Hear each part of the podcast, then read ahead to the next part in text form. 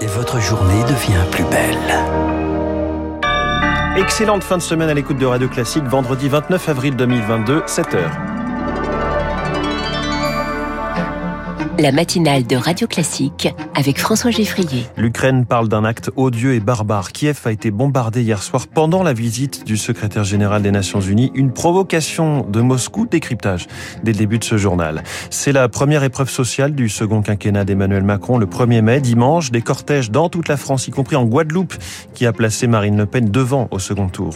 Et puis le mystère des piqûres en boîte de nuit. Ni suspect, ni arme, ni mobile, pour l'instant, malgré une cinquantaine de plaintes aux quatre coins de la France. Après ce journal, est-ce un trou d'air ou un vrai retournement L'économie américaine a reculé au premier trimestre. Ce sera l'édito d'Étienne Lefebvre. 7h15, un moment de bascule dans l'économie. Les entreprises forcées d'investir massivement maintenant pour assurer leur croissance. C'est ce que nous dira Thomas Friedberger, directeur général adjoint de Tikeo Capital. 7h25, la course de lenteur d'Emmanuel Macron. Encore un conseil des ministres ou peut-être même deux avant de remanier. Ce sera l'info politique de Marcelo Westfred. Radio. Classique. À la une du journal de 7 heures de Lucille Bréau, Kiev, cible de frappe russe hier soir, en pleine visite du secrétaire général de l'ONU. Plusieurs missiles ont visé un bâtiment résidentiel de la capitale, bilan provisoire 10 blessés, un acte odieux et barbare pour les autorités ukrainiennes.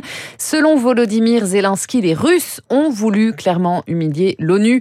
Antonio Gutiérrez a immédiatement été mis en sécurité. Il s'est dit choqué pour le géopolitologue Milan Cherny. C'est bien une provocation de la part de Moscou frapper Kiev alors que le secrétaire général de l'ONU se trouve dans la capitale ukrainienne est un signe de plus que la Russie ne compte pas euh, arrêter la guerre et ne compte pas se concentrer seulement sur le Donbass malgré ses déclarations, puisque la Russie estime dorénavant que les Nations Unies ne sont pas un partenaire neutre dans les négociations avec l'Ukraine. Il y a une incertitude totale sur les objectifs de la Russie et malheureusement les guerres que commence la Russie ne se finissent jamais réellement. Il n'y a jamais eu un traité de paix dans les guerres que la Russie a menées ces 20 dernières années. Et cela est évidemment très inquiétant pour l'Ukraine puisque l'issue diplomatique reste très incertaine. Un propos recueilli par Rémi Vallès, c'était hier également. Joe Biden a réitéré le soutien des États-Unis à l'Ukraine en demandant à son Congrès une rallonge de 33 milliards de dollars. On y reviendra avec Renaud Girard tout à l'heure dans les spécialistes à 7h40. Il est 7h03.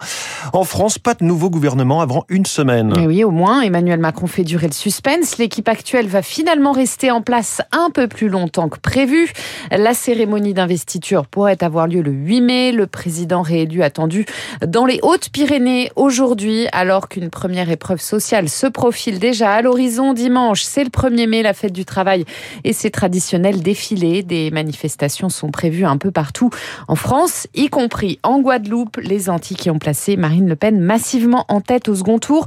Le climat social reste très tendu à Naïo. Les braises allumées à l'automne contre l'obligation vaccinale des soignants sont encore vives. Depuis des mois, la Guadeloupe vit au gré des blocages et des piquets de grève et ça va perdurer, promet Max Évariste, le secrétaire général de Force ouvrière. Nous allons démontrer au pouvoir public, le gouvernement, que la seule personne qui pourra nous aider à régler nos problèmes, c'est nous-mêmes. Une défiance envers l'État née d'un sentiment d'humiliation pour Stéphanie Mulot, sociologue spécialiste des Antilles. Cette obligation vaccinale est vécue comme une réitération d'une domination politique. L'autre chose qui est contestée, c'est qu'on est suspendu des soignants. Eux-mêmes se représentent d'ailleurs comme un pendu. Il y a un pantin qui est pendu devant l'hôpital. Et cette colère s'est aussi exprimée dans les urnes. Près de 70% des voix sont allées à Marine Le Pen au second tour de l'élection présidentielle. Elle y voit là l'expression du rejet d'une politique qui oublie les territoires d'outre-mer. Les gens ont vécu du racisme, ont vécu de l'exclusion, ont vécu de la précarisation. Et du coup, euh, c'est très compliqué de demander aux gens de participer à la solidarité républicaine pour faire barrage à l'extrême droite, alors qu'eux-mêmes ne se reconnaissent plus dans ces principes-là. Alors pour elle, il est urgent de repenser la place des Outre-mer au sein de l'État. Le Rassemblement national lui se met en ordre de marche pour les législatives. Le troisième tour, Marine Le Pen sera bien candidate à sa succession dans le Pas-de-Calais. Le RN prévoit également un grand meeting de mobilisation. Ce sera le 4 juin prochain. La défense du policier auteur des tirs mortels du Pont-Neuf conteste l'homicide volontaire. Oui, pour son avocat, le gardien de la paix de 24 ans n'avait pas l'intention de, de tuer quand il a ouvert le feu. Jusqu'ici, la justice a écarté la légitime défense dans ce dossier inadmissible pour le syndicat de police Alliance qui souhaite une présomption automatique dans ce genre de cas. Ce serait en réalité inefficace pour la politiste Vanessa Codaccioni, autrice de Légitime Défense aux éditions du CRNRS. C'est une mesure qui, à mon avis, serait dangereuse parce qu'elle pourrait renforcer le sentiment d'impunité des policiers. Il faut dire aussi que les policiers sont relativement protégés dans le cas de la légitime défense.